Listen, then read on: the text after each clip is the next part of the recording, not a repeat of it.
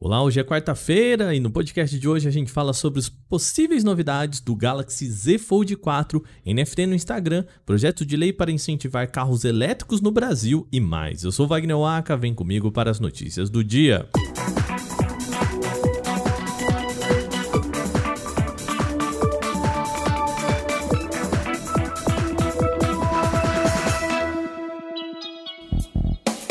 Passado o lançamento dos Galaxy S22, agora é hora de falar dos novos dobráveis da Samsung.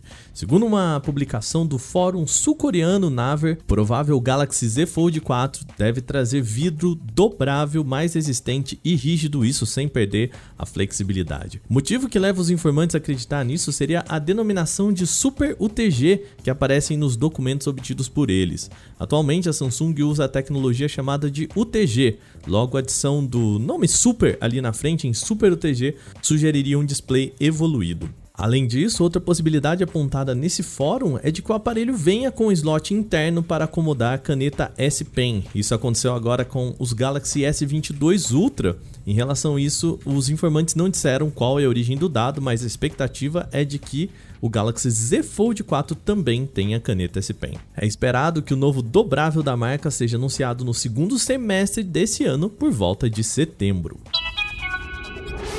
O Instagram deve oferecer suporte ao uso de tokens não fundíveis, os chamados NFT. O anúncio foi feito pelo CEO da Meta, Mark Zuckerberg, durante a SXSW, a South by Southwest, um evento de tecnologia e inovação que acontece em Austin, no Texas. Zuckerberg não entrou em detalhes técnicos, mas disse que os perfis poderão fazer seus próprios tokens no aplicativo em alguns meses. Foi só isso que ele disse. É provável que a rede social tenha um sistema próprio de exibição e comercialização de NFTs com suporte a criptomoedas e outras formas de pagamento. A medida poderia ainda aproximar o segmento de artes digitais de um público mais amplo, pouco familiarizado com o conceito de posses de NFTs. Com focos em vídeos e fotos, o Instagram pode ser uma nova plataforma para expandir o negócio de tokens pelo mundo. O WhatsApp começou a testar no Android a capacidade de ouvir áudios em segundo plano. A ferramenta conhecida como reprodutor global de áudio permite navegar pelo aplicativo enquanto se ouve uma mensagem sem precisar interrompê-la, exatamente como acontece no Telegram. Assim como em outras plataformas, se uma mensagem estiver em reprodução e o usuário inclusive sair do papo, uma barra composta pelos botões de play e pause, foto e nome do contato, além da linha de progresso e um X para fechar, vai ficar ali no topo da tela para você controlar todo esse progresso. Por enquanto, não há previsão de lançamento desse reprodutor geral de áudio para o público, mas considerando que todas as versões já possuem essa novidade, não deve demorar muito para que a liberação aconteça de forma definitiva.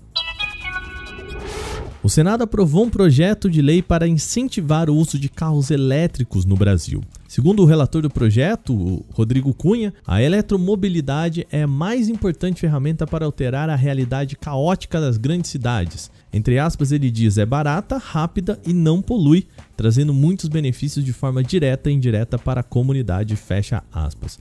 O próximo passo da Frente Parlamentar Mista de Eletromobilidade é aguardar a promulgação da matéria e, a partir daí, reunir os deputados federais e senadores para criar soluções que facilitem o uso de carro elétrico para o público cada vez maior no Brasil.